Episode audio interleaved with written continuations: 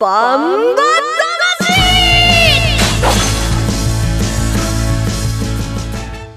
ジャガバンバ魂。この番組はバンエイト価値の提供でお送りします。こんにちは杉山悦子です。ここからの30分はジャガバンバ魂にお付き合いください。バンバ魂は世界に一つだけの競馬です。唯一帯広競馬場で開催されています万栄競馬の楽しさをお伝えする番組です。馬券的中のお手伝いも頑張っていますよ。レースの解説予想は十勝毎日新聞社営業局企画事業部の櫻井陽介さんです。こんにちは。こんにちは。いやーもう北京オリンピックね、いよいよ開幕しましたね。しました見てねますか？うん。結構好きだから見る。あのね、あの開幕式の前の、うん。あのモーグルがやっぱ僕しっかりね、あそうでするんでね、見てましたね、すごい。ああなるほどね、はい。そこ興味あるところは行くよそうねですね。はい。ね、オリンピックの話はもう一人ね交えてね。私たちを引っ張ってくれるバンタマジョッキーです。ジャガの馬女 DJ 小西シータちゃんです。こんにちは。こんにちは。運動神経はすごくないけれど見るのは大好きやるのも大好き下手だけど頑張ります。小西シータです。よろしくお願いします。えみんな何が楽しみですか？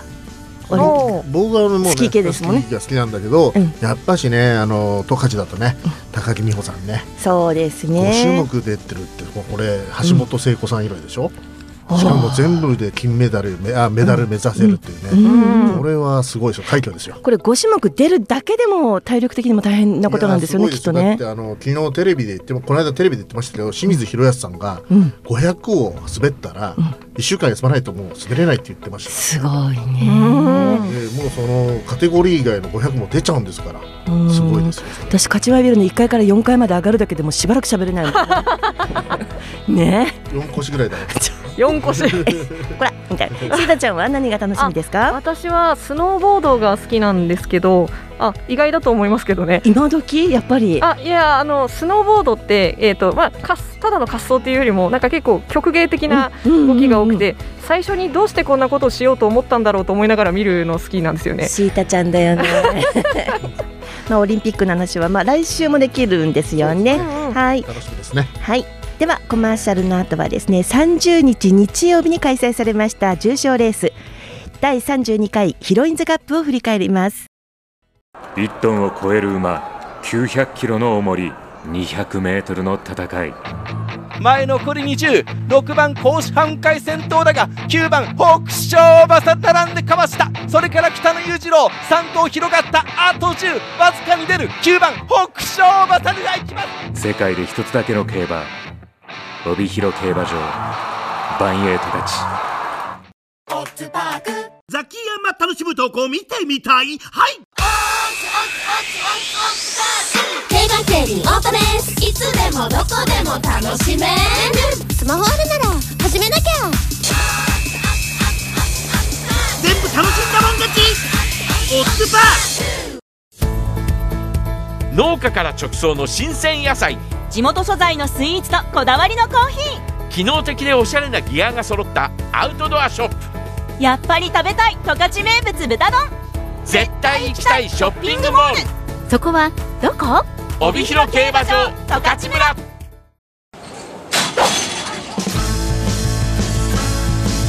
バン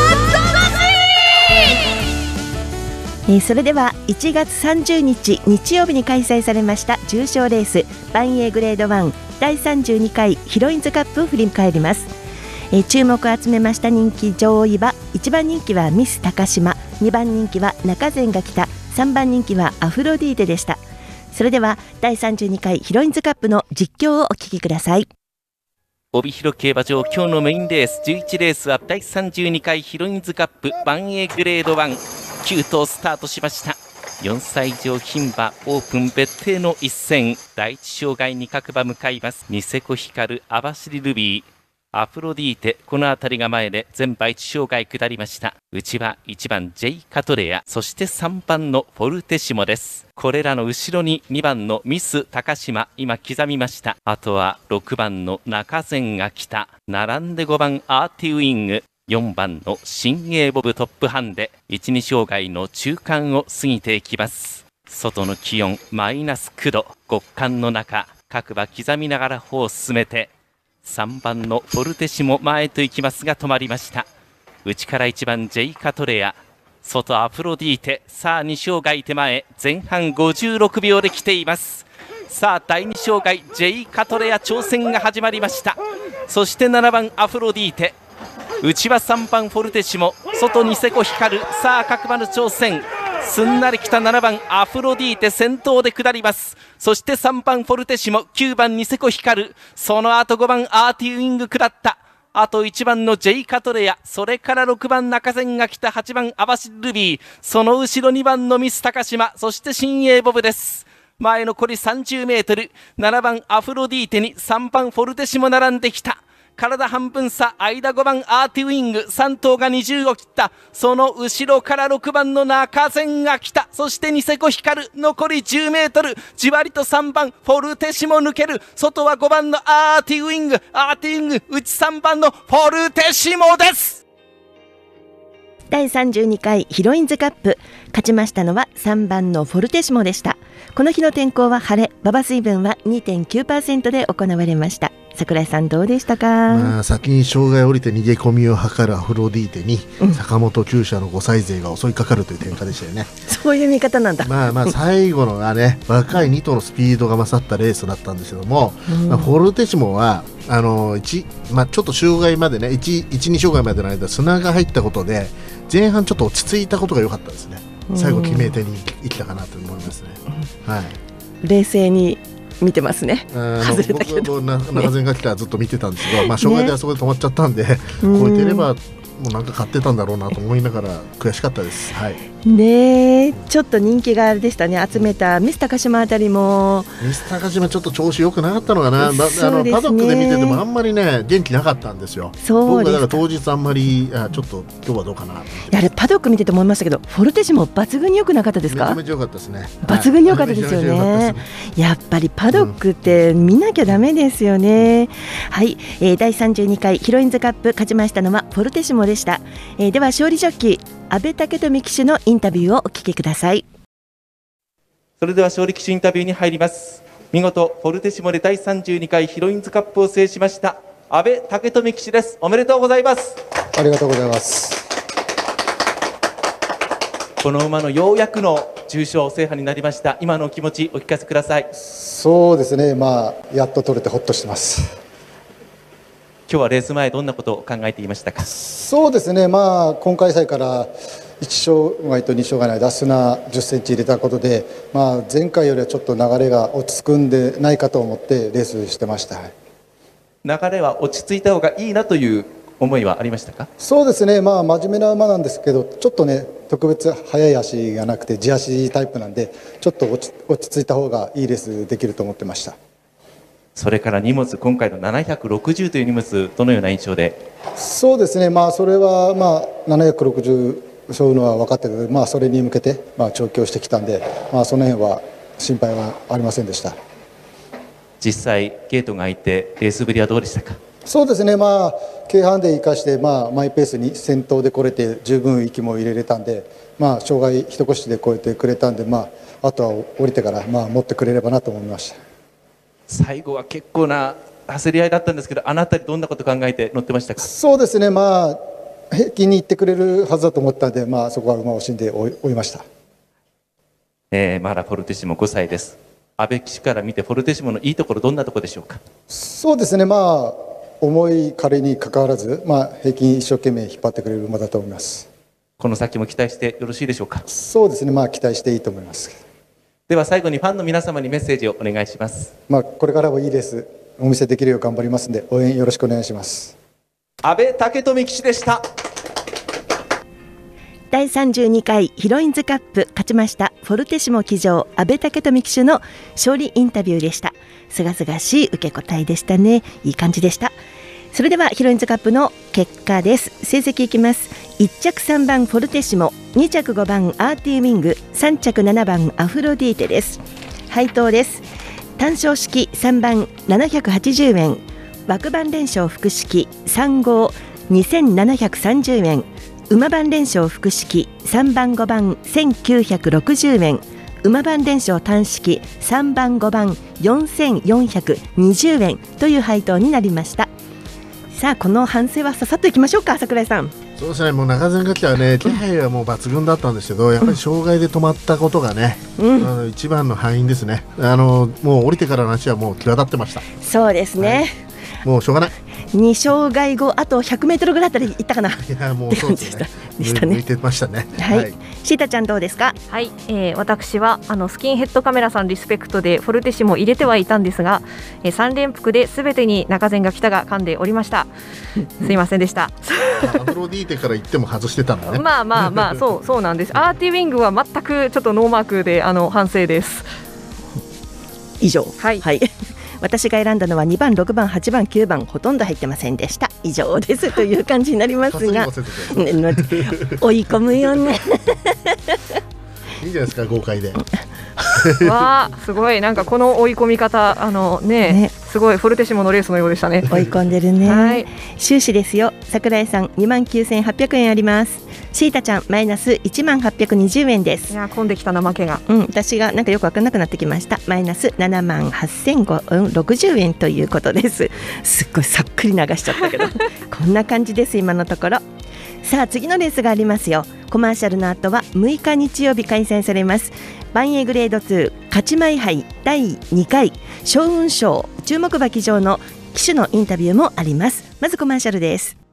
1トンを超える馬900キロの重り200メートルの戦い前残り206番甲子半回先頭だが9番北勝馬さ並んでかわした。それから北野裕次郎3頭広がったあと10わずかに出る。9番北勝馬さでいきます。世界で一つだけの競馬帯広競馬場バンエイトたち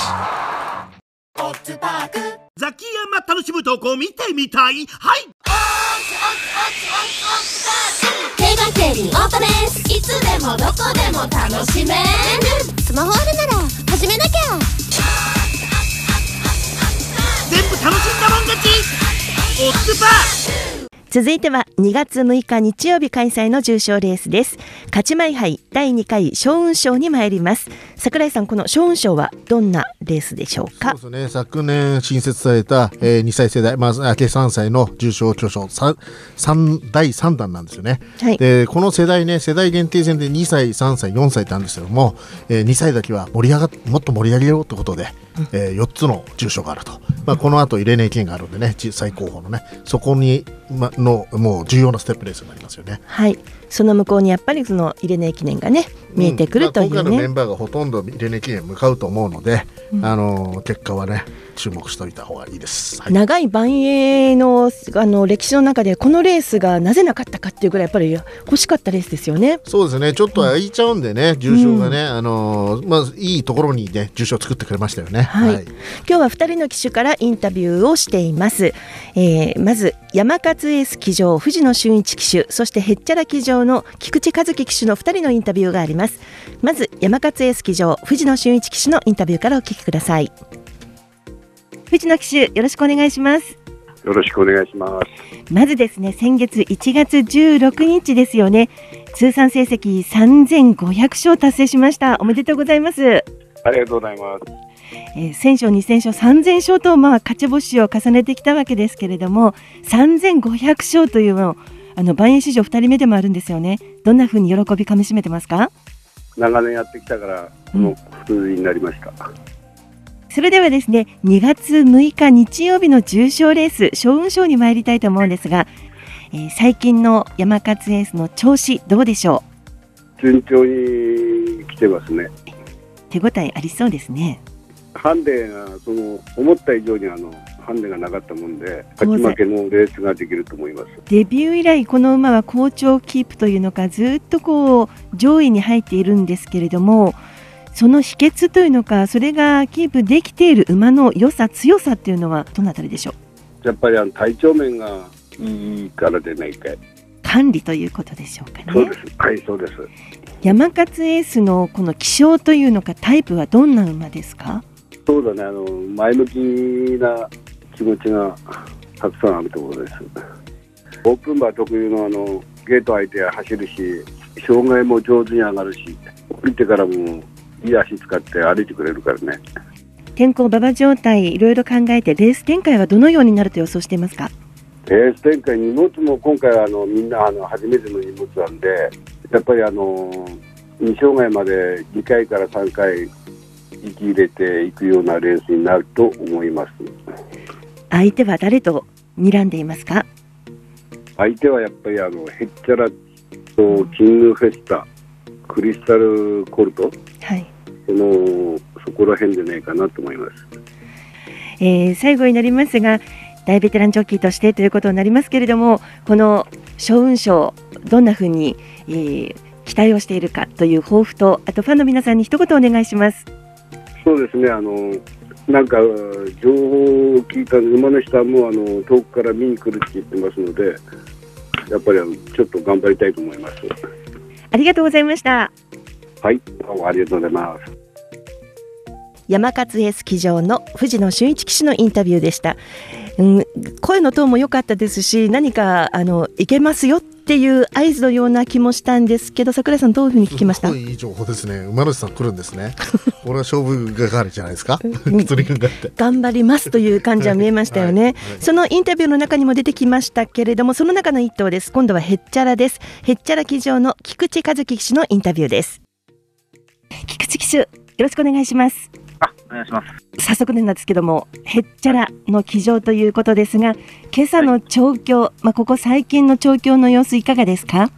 はい、そうですね。前回さえ、というか今回さえ休まして、東京の方ずっと集中しておりました。かなり力入れてますねまあ一応、やれるとこまではやったつもりなんですけど、はい。どうですか？レース展開はどんな風に考えてますか？まあ、荷物は今まで一番重たいんですけど、砂が軽いので、やっぱり早めの展開なのかなと。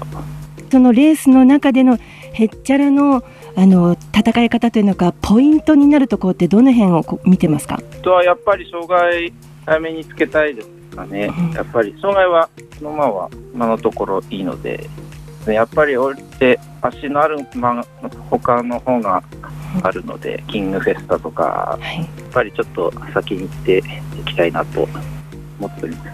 キングフェスタその他にも注目というのが相手にしている馬いると思うんですけどもそうですね、まあ、山勝ですとかもやっぱ最近強くなって、前回受賞やられちゃったので、はい今のところヒッターとしてはもう足りない、ちょっと取りきれないので、はいそこは強気でちょっと行ってみたいなと。はい。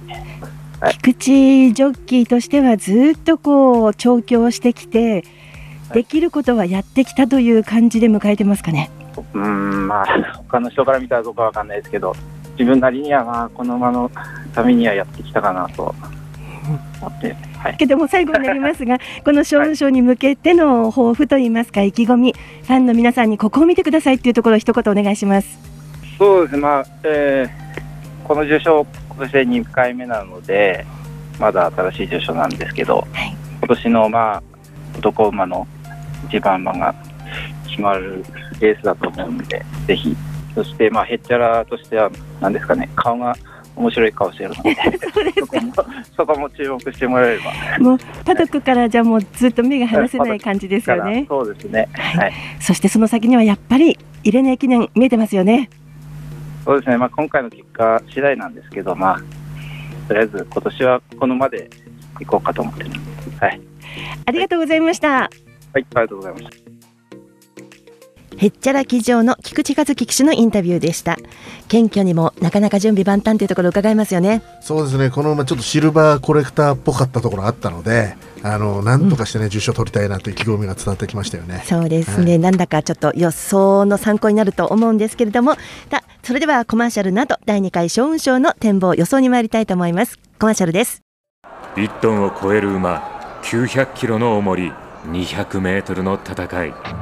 前残り206番甲子半回先頭だが9番北勝馬さ並んでかわした。それから北野裕次郎3頭広がった。あと10わずかに出る。9番北勝馬にが行きます。世界で一つだけの競馬帯広競馬場バンエイトたちザキヤマ楽しむ投稿見てみたい。はい。競馬競輪オートレースいつでもどこでも楽しめるスマホあるなら始めなきゃ全部楽しんだもん勝ちオッズパ農家から直送の新鮮野菜地元素材のスイーツとこだわりのコーヒー機能的でおしゃれなギアが揃ったアウトドアショップ。やっぱり食べたい十勝名物豚丼。絶対行きたいショッピングモール。そこはどこ？帯広競馬場十勝村。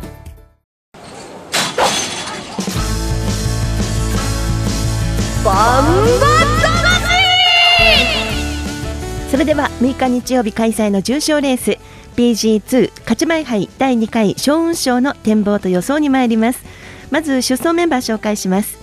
1番津軽の拾い物村上明2番へっちゃら菊池和樹3番山のコーネル渡来心4番クリスタルコルド西健一5番競泳ボス赤塚健二6番競泳ハンター松田道明7枠7番北西雲海藤本匠7枠8番キングフェスタ鈴木圭介8枠9番 J サンダー阿部武富。8枠10番山勝エース藤野俊一、えー、賞は10頭揃いました。改めて櫻井さん見どころ教えてください。そうですね。この世代ね、まあ、あの春先はねキングフェスタが突っ走ってたんですけども、うん、その後にまあへっちゃらだとか山勝エースだとかクリスタルコルドとかね新たなスターがどんどん登場してきてあのこのかなりね強いと思います。2歳世代2歳3歳世代っていうのね。